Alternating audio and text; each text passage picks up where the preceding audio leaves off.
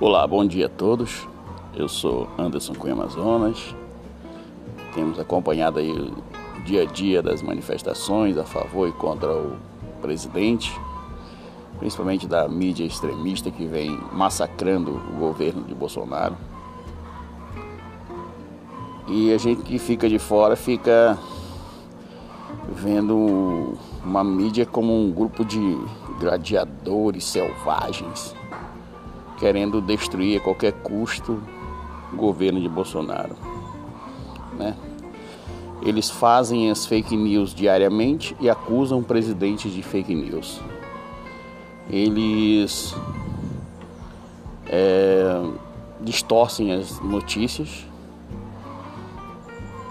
eles conseguem manipular uma notícia